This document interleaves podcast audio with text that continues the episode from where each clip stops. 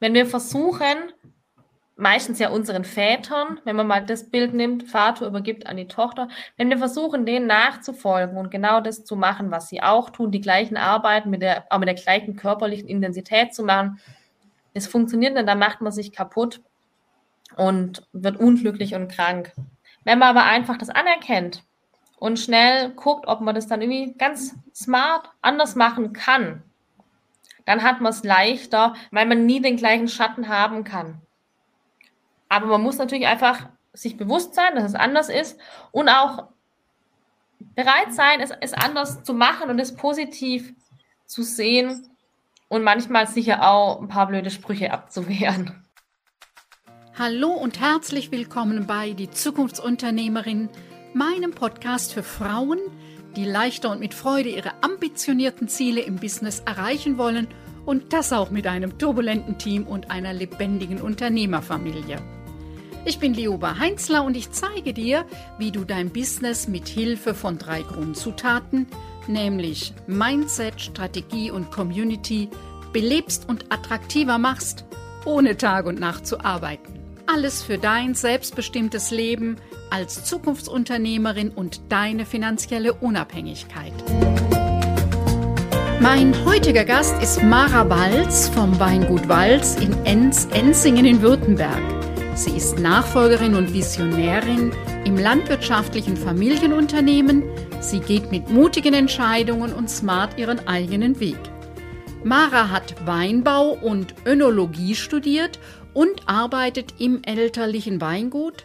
Sie ist Vorsitzende bei Weinimpuls, den jungen Winzern in Württemberg und bundesweit gut vernetzt durch ihre Arbeit bei Vinissima, dem dem Zusammenschluss von Frauen rund um den Wein. Wir sprechen über die Unterschiede in der Nachfolge bei landwirtschaftlichen Familienunternehmen und was für Mara die Besonderheiten eben eines Familienunternehmens ausmachen. Ist das interessant für dich? Dann klicke auf Abonnieren, damit du keine Folge mehr verpasst. Denn hier geht es um unternehmerisches Know-how, dich als Unternehmerpersönlichkeit sowie die lebendige Dynamik im Team und der Unternehmerfamilie. Und jetzt wünsche ich dir viel Spaß und viele neue Impulse bei dieser Episode, denn als Zukunftsunternehmerin hast du eine steile Lernkurve. Mara, herzlich willkommen, schön, dass du da bist. Schön, dass ich da sein darf. Du bist eine Nachfolgerin in einem ganz speziellen Segment mit einer langen, langen Tradition in Deutschland. Ihr seid im Württembergischen und euer Wein heißt, wie eure Familie heißt. Genau, Weingut Wald. Wunderbar. Das ist ja eins der, eben weil es ein traditionelles Unternehmen ist und weil die Welt halt mal gestrickt war, wie sie war, äh, doch eine Männerdomäne gewesen. Stimmt das noch? Verändert sich was? Wie ist das? Das eine sind die Zahlen, die es gibt. Also es ist zum Beispiel so, dass immer mehr Frauen den Ausbildungsberuf der Winzerin ergreifen. Das freut mich natürlich zu hören. Sonst so, wer ist Betriebsinhaber, ist Mann oder Frau, kenne ich die Zahlen nicht. Aber diese Weingüter sind noch meistens sehr kleine Unternehmen mit keinen oder nur ganz wenigen Mitarbeitern. Und die meisten Männer wissen, dass sie ohne ihre Frau nichts wären, dass nichts laufen würde. Deshalb ist es in der Sichtbarkeit oft noch eine Männerdomäne, die sich aber, wo die Frauen sichtbarer wären. Aber im Alltagsgeschäft sind die Frauen nicht wegzudenken. Du selber sagst über dich, das fand ich ganz pfiffig formuliert. Du bist Nachfolgerin und Visionärin und selbstbewusst setzt du mutig Entscheidungen im Alltag um. Wie muss ich mir das vorstellen? Ja, also Nachfolgerin, das bin ich einfach durch den Weg, den ich gegangen bin. Aber ich habe es mir auch zu eigen gemacht, meine Vision, meine Vorstellungen, die ich habe, als Ziele zur Umsetzung zu sehen. Ich habe einfach eine Vorstellung davon, wie unser Weingut in 10, 15 Jahren sein soll. Und da arbeite ich peu à peu dran, das sagen eigentlich mit jeder Entscheidung, die ich täglich treffe. Und diese mutigen Entscheidungen, dieses selbstbewusst bei mutigen Entscheidungen ist so ein so ein Pitch von mir, der schon ein paar Jahre alt ist, weil ich aber schon ziemlich lang, ziemlich deutlich meine Meinung sage und jetzt auch einfach merke, dass im Kontext der Nachfolge, auch im, einfach im Kontext der Öffentlichkeitsarbeit mit, mit Kunden, ich da immer die Wahrheit sage und auch immer dann authentisch versuche zu sein und auch äh, zum Glück meistens bin und einfach diesen Mut habe, auch mal unperfekte Sachen zu zeigen und dazu zu stehen. Das ist ja wirklich sehr mutig, gerade wo ja im klassischen Unternehmertum so und auch äh, man zeigt Dinge erst, wenn sie fertig sind, wenn sie nahezu perfekt sind, wenn sie fertig entwickelt sind. Das ist ja ein neuer Ansatz, zu sagen, wir gehen mit der Idee schon mal raus, wir zeigen das und gucken auch, was die Kunden dazu meinen, was das Umfeld dazu meint. Aus der Softwareentwicklung kennt ihr das. Äh, das fiel mir jetzt spontan spontan ein. Muss ich mir das auch so für den Weinbau bei euch vorstellen? In gewisser Weise schon. Als wir zum Beispiel vor ja, fünf Jahren jetzt unsere Weinetiketten neu gemacht haben, hatten wir verschiedene Entwürfe dastehen und die haben wir dann einfach in unseren Verkaufsraum gestellt und einfach mit den Kunden mal diskutiert.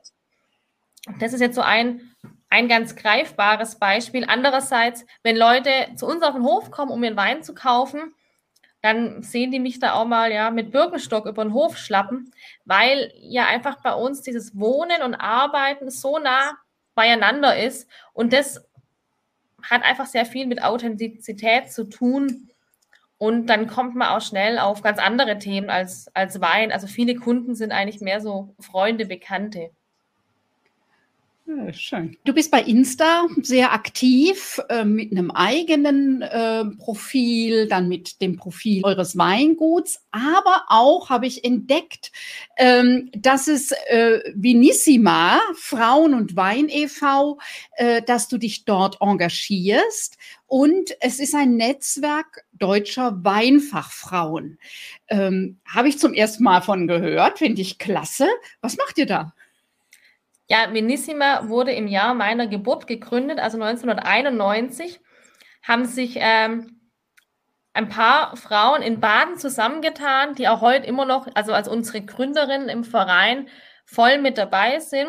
Und Ziel ist von Anfang an die Vernetzung mit anderen Weinfrauen. Klar, das sind Winzerinnen, aber auch nachgelagerte Bereiche, dann zum Beispiel Händlerinnen oder Gastronominnen aber dann auch Frauen, die in der Forschung vom Wein, also an den Hochschulen arbeiten. Und wir haben jetzt über 500 Mitglieder in ganz Deutschland, weil es ja zum Beispiel auch in Hamburg Händlerinnen gibt. Und Ziel von allen Veranstaltungen ist einerseits das Netzwerken, weil man dann doch einfach viele gleichgesinnte Frauen trifft, die doch irgendwie die gleichen Sorgen haben und man sich dann da in einer sehr geschützten Atmosphäre austauschen kann aber einfach auch die Fortbildung, weil wenn man bei uns zum Beispiel auf einen Vortrag hier abends geht, ist die, ja, der irgendwie was mit Wein zu tun hat, ist der Besucherkreis doch immer sehr männerlastig. Und dann wird man vielleicht für manche Fragen ein bisschen komisch anguckt. Und das ist bei Venissima eben überhaupt nicht der Fall. Vor ja, eineinhalb Jahren habe ich mich entschieden, dass ich einfach in dem Verein auch gern mich engagieren möchte und bin jetzt da ähm, als Beirätin mit dabei und darf da auch viel in der Weinbaupolitik machen, was jetzt so meine zwei äh, ja, Herzensthemen ein bisschen verbindet. Es gibt ja keinen Automatismus mehr. Das war ja vor zwei, drei, fünf Generationen anders. Was der Vater gemacht hat, hat der Sohn gemacht. Das ist zum einen natürlich äh, unterbrochen mit dir. Ich weiß nicht, ob es das bei euch auch gab, diese Tradition. Und ähm, das andere ist natürlich, ähm, war das immer schon dein Wunsch, das Erbe deiner Eltern anzutreten, in diesem beruflichen Bereich dich zu engagieren oder wie ist es gekommen? Also unser Betrieb, den gab es schon länger als landwirtschaftlichen Mischbetrieb. Und mein Vater hat dann mit der Entscheidung, die Winzerausbildung zu machen und dann auch die Fortbildung, hat er also vor, ja, sind es auch schon 50 Jahre, ähm, eben so diesen Weg wirklich Richtung Weingut gelegt und er hat dann auch erst mit der Vermarktung von Flaschenwein begonnen. Wir sind drei Töchter, ich bin die älteste und sozusagen, oder dadurch musste ich ja schon da immer mal wieder mithelfen, auch wenn ich jetzt keine Lust dazu hatte. Und habe dann aber nach dem Abi schon gewusst, ich möchte was mit Wein machen, aber ich habe mich jetzt nie so in der Praxis gesehen, sondern dachte immer, ich mache Betriebswirtschaft und habe dann aber nach zwei Semestern eigentlich gemerkt, ich, ich will doch was mit meinen Händen machen. Ich will abends ein Ergebnis greifen können und habe mich dann eben entschieden, das BWL-Studium zu canceln und eben zu einem dualen Studium für Weinbau und Önologie, also die Kellerwirtschaft, zu wechseln und habe dann da eben die Winzerausbildung gemacht und studiert. Es stand uns immer allen offen, was wir machen. Aber ich habe einfach dann so über die Zeit gemerkt, dass hier dieses einerseits mit der Familie arbeiten, aber auch dieses Unternehmertum, dass mir das Spaß macht, dass ich auch den Wein natürlich sehr mag und die verschiedenen Arbeiten, die wir das Jahr über haben. Und dann passt das ja einfach zueinander. Mara, was ist denn der Unterschied in der Nachfolge bei landwirtschaftlichen Betrieben oder zu einem anderen Betrieb? Was ist das, wo du sagst, da gibt es einen wesentlichen Unterschied? Also in der Landwirtschaft kann man sicher nochmal so eine Grenze ziehen zwischen Süd- und Norddeutschland, weil wir in Süddeutschland viel kleinere Betriebe haben. Durch die Realteilung haben ja alle immer so ein kleines Stückchen vom Acker bekommen. In Deutschland hat es ja einer alles auf einmal bekommen. Das heißt, hier im Süden haben wir ganz, ganz oft den Betrieb und das Wohnhaus am gleichen Fleck. Einerseits natürlich super praktisch, dass man einfach morgens sagen, im Schlafanzug schon mal nach den Weinen gucken kann, aber natürlich mehr Generationenhäuser, zu wenig Privatsphäre sind ganz, ganz große Baustellen, bei denen ich von vielen Kollegen in meinem Alter weiß, dass es einfach oft Probleme bringt, gerade wenn dann eben noch Ehepartner dazukommen, die das dann ein bisschen schwierig machen. Das finde ich auch immer ganz schade es tut mir weh, dass das eben so oft noch so kommen muss. Und was man bei uns ja auch sehen muss, dass die meisten Generationen meiner Eltern ja eigentlich immer alles in den Betrieb gesteckt haben. Das heißt, wenn ich den Betrieb komplett übernehme, verpflichte ich mich ja auch Altenteilerleistungen zu zahlen. Das heißt, die kriegen dann hier auf dem Hof eine neue Wohnung, die dann kleiner ist, barrierefrei etc. Und dazu verpflichte ich mich aber auch noch bis zu ihrem Lebensende ihnen so und so viel Euro monatlich zu bezahlen. Das heißt, ab dem Moment der Betriebsübergabe hat man da eine unkalkulierbare Summe an Geld, die man einfach noch ähm, bezahlen muss. Und das ist was, da hadere ich schon mit, also ich diskutiere das auch ganz offen mit meinen Eltern, aber das, das glaube ich, dass es bei vielen anderen Unternehmen besser ist. Da wird es irgendwie anders geregelt, aber dieses ganze Wohnen und Arbeiten und Altenteilerleistung finde ich ganz schwierig.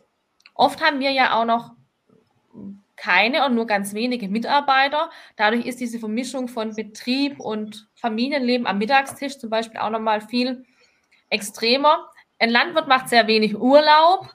Das machen die meisten, also wahrscheinlich viele Unternehmer, aber bei den Landwirten ist irgendwie nochmal krasser. Und ich merke, dass erst so meine Generation wirklich das Mindset eines Unternehmers oder einer Unternehmerin entwickelt. Die anderen sind, ich sag mal so, selbstständig, selbst und ständig, kein Urlaub, kann, sich nichts gönnen dürfen. Und ich versuche aber mehr in das Unternehmen zu kommen, weil ich habe eine Tochter, ich mache auch noch gern viel im Ehrenamt. Also ich kann nicht 24-7 hier sein, sondern ich brauche einfach auch Zeit für andere Dinge. Meine Mutter kommt vom Bauernhof. Meine Mutter Mitte 80 und der Garten spielte immer eine große Rolle und da war immer eine Menge auch äh, zu tun. Und ähm, so eine der liebsten Sätze meiner Mutter war, das können wir selber machen. Das muss man nicht kaufen, gell? Aber das ist natürlich, das ist ein, was anderes wie unternehmerisches Denken und Handeln. Es ist sicher eine Mentalität, die je nach Generation absolut nachvollziehbar ist. Und ich bin da oft auch ein ordentlicher Schwabe und versuche irgendwie was zu sparen. Aber da komme ich aber mit meinem Vater aneinander, weil ich dann einfach eher sage, nee, komm, da rufen wir jetzt jemanden an, der das macht oder so. Und er meint, das kann man auch selber machen. Aber ich für mich zum Beispiel weiß, dass ich überhaupt kein Techniktüftler bin. Ich fahre nicht gern Traktor. Ich habe auch keinen Spaß dran, bei der Abfüllanlage rumzuschrauben, sondern ich will da jemand haben, der das macht, der das gut macht, der sich damit auskennt. Und dann kann ich meine Zeit für sinnvollere Sachen einsetzen, wo entweder mehr mit verdient ist oder ich dann irgendwie auch mehr Lebensfreude habe. So in der Phase, wo du bist, man sieht das auf den Fotos, darum nenne ich das, du hast ja ein kleines Kind. Also das heißt, deine Arbeitszeit ist ja sehr begrenzt ähm, und du musst dir gut überlegen, äh, ja, so ein Kind braucht einfach Zeit und Betreuung und, äh, und auf der anderen Seite Betrieb auch. Also worein investiere ich meine Kraft? Genau. Und es gibt einfach manche Sachen, die kann ich mit Kind machen und manche nicht. Das Programm geht gleich weiter. Möchtest du zwischen den Podcast-Folgen kostenlos die interessantesten Beiträge, Tools und Inspirationen erhalten, mit denen du dein Unternehmen und deine eigene berufliche Entwicklung besser steuern kannst? Jeden zweiten Donnerstag erhältst du geballte Impulse für dein Business per E-Mail. Lass dich immer wieder positiv überraschen. Und wenn dir meine elektronische Post nicht mehr gefällt, kannst du dich mit einem Klick wieder abmelden. Schließe dich den fast 1000 Abonnenten und Abonnentinnen an und abonniere unseren Impulsletter unter www.liobaheinzler.de-newsletter und wir sprechen uns in deinem Postfach. Was ist für dich, das eine war ja so der landwirtschaftliche Betrieb und äh, Unternehmer-Mindset und die Veränderung in dem Bereich, aber was würdest du sagen, was ist die Besonderheit eines Familienunternehmens?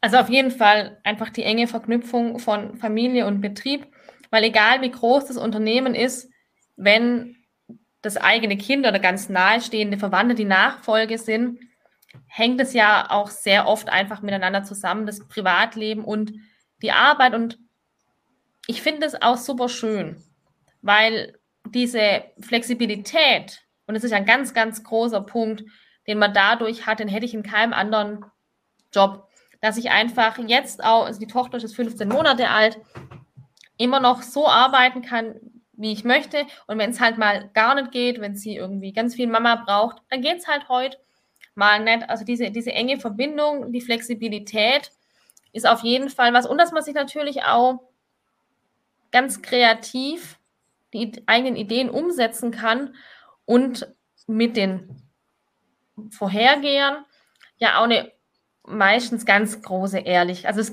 ich weiß es natürlich nicht, aber ich glaube, es gibt nicht viele Sachen, wo meine Eltern mir was nicht sagen. Und alles, was im Kontext vom Betrieb ist, das ist natürlich, da sind wir komplett offen miteinander. Und das ist, glaube ich, nochmal eine andere Ehrlichkeit als in, ähm, in einem Angestelltenverhältnis. Der Workload ist hoch, aber oft empfinde ich es gar nicht so, weil ich, ich kann da meine Tochter mitnehmen oder wenn meine Schwestern auch mal mithelfen bei Veranstaltungen. Ja, da verbringt man Zeit mit seinen Schwestern ist doch eigentlich auch ganz schön. Ihr seid ja mitten im Prozess, also deine Eltern sind ja äh, noch im besten Alter und arbeiten aktiv mit und äh, so es ist eben dieser Prozess der Nachfolge. Was ist denn bisher die Herausforderung gewesen? Also ein Punkt, als wir vor ja jetzt drei Jahren unseren GBR-Vertrag unterschrieben haben, war natürlich die Frage, wie viel Gewinnanteil steht wem zu? Und da fand ich es ganz schade, dass ich jetzt im landwirtschaftlichen Kontext, also GBR von äh, Vater und Kind, ganz wenig andere Informationen gefunden habe und mich dann wirklich mit ein, zwei Kollegen, mit denen ich einfach auch sehr eng befreundet bin, die mir dann ihre Verträge offengelegt haben. Also das einfach, dieses mit den eigenen Eltern über das eigene Geld, über den eigenen Wert zu verhandeln, das ist ganz, ganz schwierig. Und dann natürlich auch ähm, so Sachen wie, wir haben uns jetzt entschieden, einen äh, Mitarbeiter einzustellen, wenn wir jemanden finden. Das sind Sachen, die haben meine Eltern nie gemacht. Also da ist jetzt so die Herausforderung für mich, auch das dann an die Hand zu nehmen. Ich kann natürlich eine Stelle ausschreiben. Bewerbungen können noch ein paar äh, eingehen, aber dann einfach auch den Prozess damit zu machen bei einer Aufgabe, die ich nicht von meinen Eltern her kenne. Und Herausforderung, und ich denke, das, ja, das kennen eigentlich alle, ist so das Thema Kommunikation, in welcher Rolle bin ich gerade. Aber für mich war es natürlich auch, als ich letztes Jahr dann hochschwanger war, irgendwann einmal zu sagen, hey, ich kann immer. Hier sich dann einfach auch einzugestehen, ey, okay, ich habe jetzt da ein Kind im Bauch, das braucht einfach absolute, hat absolute Priorität. Natürlich äh, absolutes Verständnis von den Eltern, aber dann einfach auch für sich selber zu sagen, jetzt Mara, müssen wir halt mal die Füße hochlegen. Heute würde ich es ja sehr gern tun, aber damals habe ich mich noch geweigert. Das war dann schon, schon schwierig. Und natürlich auch, dass man nicht jetzt zwischen Kind und Betrieb komplett aus diesem Trott nicht mehr rauskommt, sondern einfach auch für mich noch der Austausch mit anderen Nachfolgern und auch sonst mein ehrenamtliches Engagement. Dafür noch Zeit, sich einzugestehen. Mhm. Und sie ist natürlich in anderen Arbeitszusammenhängen, das hast du jetzt gerade für, für, mal dieses Beispiel weiter, dann zu sagen in der Schwangerschaft, boah, das ist einfach körperlich sehr anstrengend, jetzt mache ich doch lieber einen äh, Krankenschein, dann ist das äh, einfacher, als wenn man Mutter und Vater dann jeden Tag sieht und sieht, äh, ich lasse die hängen. Das ist ja ne, so die Gemengelage an Loyalitäten, an sich verstehen, an vielleicht auch bestimmten Punkten nicht verstehen und so, ist einfach komplett eine andere. Ja, und vor allem einfach dann auch zu wissen, okay, dieses ich bin gut genug, da braucht man ja eine Weile, bis man das dann versteht. Auch wenn ich jetzt da bin und nimmer zehn Stunden am Tag arbeite, sondern dann, ich habe ja immer noch Büro gemacht und so, aber mhm. einfach, dass sich die Zeiten wandeln, obwohl ich ja weiß, meine Eltern haben ja drei Kinder, da war das ja auch so, aber es war halt, ich war halt so nicht dabei. Wann macht dich deine Arbeit glücklich und wie definierst du Erfolg? Wann macht mich meine Arbeit glücklich? Einerseits, wenn wir hier Veranstaltungen auf dem Hof haben, wir machen im Sommer einmal monatlich so ein Afterwork, und wenn ich dann mal da von meiner Weintheke hervorkomme und auf den Hof gehe und dann sehe, wie die Leute einfach ganz beseelt da sitzen, weil ihnen die Stimmung fällt, der Ausblick, der Wein schmeckt, die Musik fällt und das Essen auch passt. Die Leute in ihrer Freizeit, also ist meine Arbeitszeit und ihre Freizeit, da so beseelt zu erleben, das ist schon ganz, ganz großes Glücksgefühl und auch ein guter Spiegel natürlich, ob das, was mir passt, ob das ähm, funktioniert. Und Erfolg, klar kann man sich Ziele setzen, die kann man ja hier smart definieren und messen. Das ist das eine. Und das andere ist aber, glaube ich, einfach, dass man zufrieden mit sich selber ist, mit dem, was man jeden Tag schafft. Und ich glaube, dass da gerade Mütter oft so das Thema haben, oh, ich habe heute noch überhaupt nichts geschafft. Aber ich sage, wir halten seit 15 Monaten ein Kind am Leben. Was ist das für eine Leistung? Also mein Mann und ich haben uns ähm, noch nicht scheiden lassen. Mit meinen Eltern kann ich auch noch sprechen. Und ich ähm, würde auch mal behaupten, ich, also ich habe zwar wenig Zeit, aber bin trotzdem noch ganz happy mit dem, was ich den Tag über so mache. Also manchmal muss man so ein bisschen die Vogelperspektive einnehmen, um einfach zu gucken, ob das gerade, was man macht, erfolgreich ist ich knüpfe das überhaupt nicht dran, ob irgendjemand den Betrieb mal übernimmt. Das steht in den Sternen. Ja, aber Erfolg hat für mich ganz, ganz viel einfach mit, mit Zufriedenheit zu tun und dass das, was man wirklich braucht im Leben, das also hat sich jetzt bei mir auch vom Blickwinkel sehr verändert, dass man das hat und sich leisten kann. Mhm. Und vielleicht ist es mit dem Aufwachsen von Kindern so ganz ähnlich wie einem äh, Weinbaubetrieb, der so schön die Events sind, ja, ob in der Familie, Jahreskreis, Geburtstage oder eben bei euch auf dem Hof, da, das ist, es sind schöne Highlights. Aber Kinder werden durch die Banalitäten des Alltags groß und geformt und ich glaube, so ist es auch beim Wein. Genau, es braucht alles viel Pflege aber es gibt dann auch schöne Momente, die einen belohnen. Das Programm geht gleich weiter. Möchtest du zwischen den Podcast-Folgen kostenlos die interessantesten Beiträge, Tools und Inspirationen erhalten, mit denen du dein Unternehmen und deine eigene berufliche Entwicklung besser steuern kannst? Jeden zweiten Donnerstag erhältst du geballte Impulse für dein Business per E-Mail – Lass dich immer wieder positiv überraschen. Und wenn dir meine elektronische Post nicht mehr gefällt, kannst du dich mit einem Klick wieder abmelden. Schließe dich den fast 1000 Abonnenten und Abonnentinnen an und abonniere unseren Impulsletter unter www.liobaheinzler.de-newsletter und wir sprechen uns in deinem Postfach. Was würdest du sagen, Frauen in der Unternehmensnachfolge? Haben es die leichter oder schwerer? Ich kann vor allem für die Frauen, sagen wir mal, im Weinbau oder in der Landwirtschaft sprechen. Ich glaube manchmal so diese Wellen, die es gibt, jetzt gerade zum Thema Frauen als Nachfolgerinnen, bei uns ist die irgendwie erst ein bisschen später ankommen als vielleicht in anderen ähm, Branchen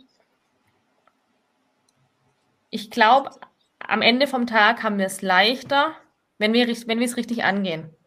Wenn wir versuchen, meistens ja unseren Vätern, wenn man mal das Bild nimmt, Vater übergibt an die Tochter, wenn wir versuchen, denen nachzufolgen und genau das zu machen, was sie auch tun, die gleichen Arbeiten mit der, auch mit der gleichen körperlichen Intensität zu machen, es funktioniert nicht, dann macht man sich kaputt und wird unglücklich und krank.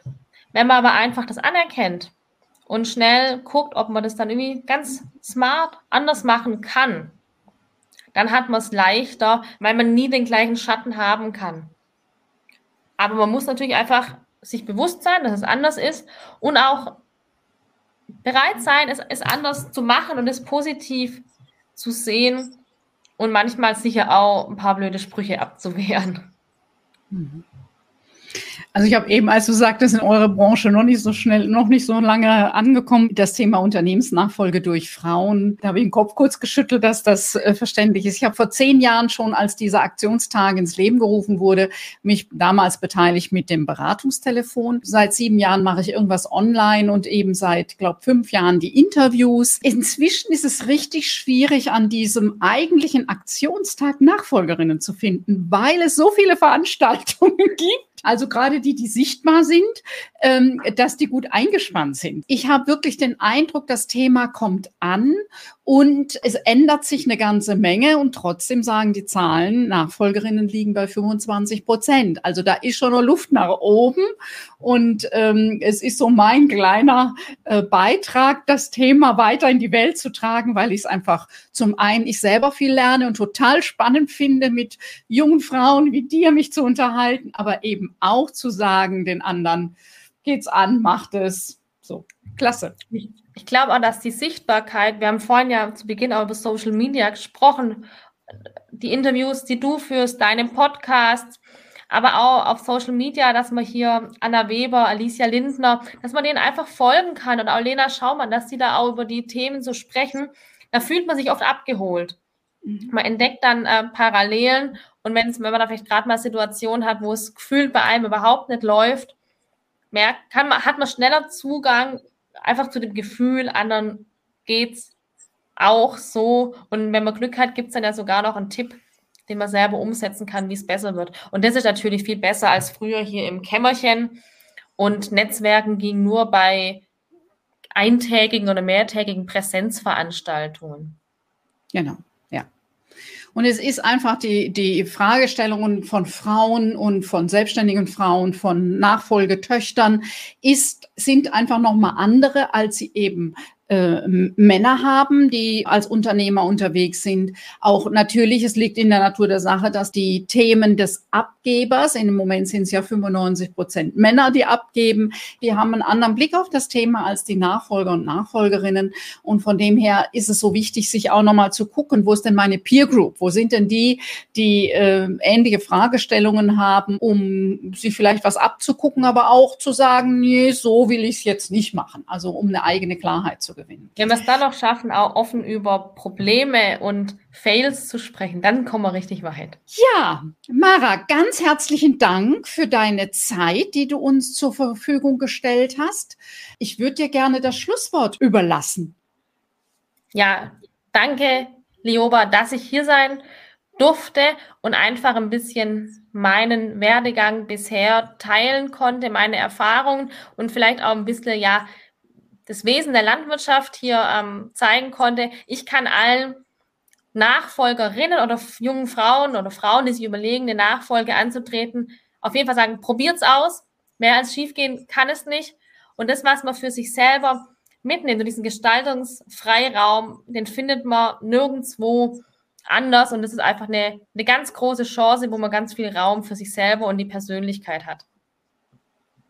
Ganz herzlichen Dank. Ciao. Tschüss. Soweit die heutige Podcast-Folge. Alle Infos zu meinem Gast findest du in den Show Notes.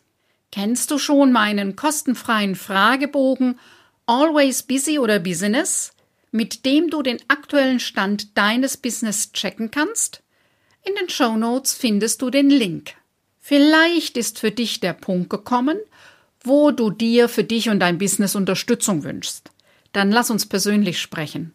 Buche dir ein kostenfreies Fokus-Klarheitsgespräch für deinen nächsten Schritt.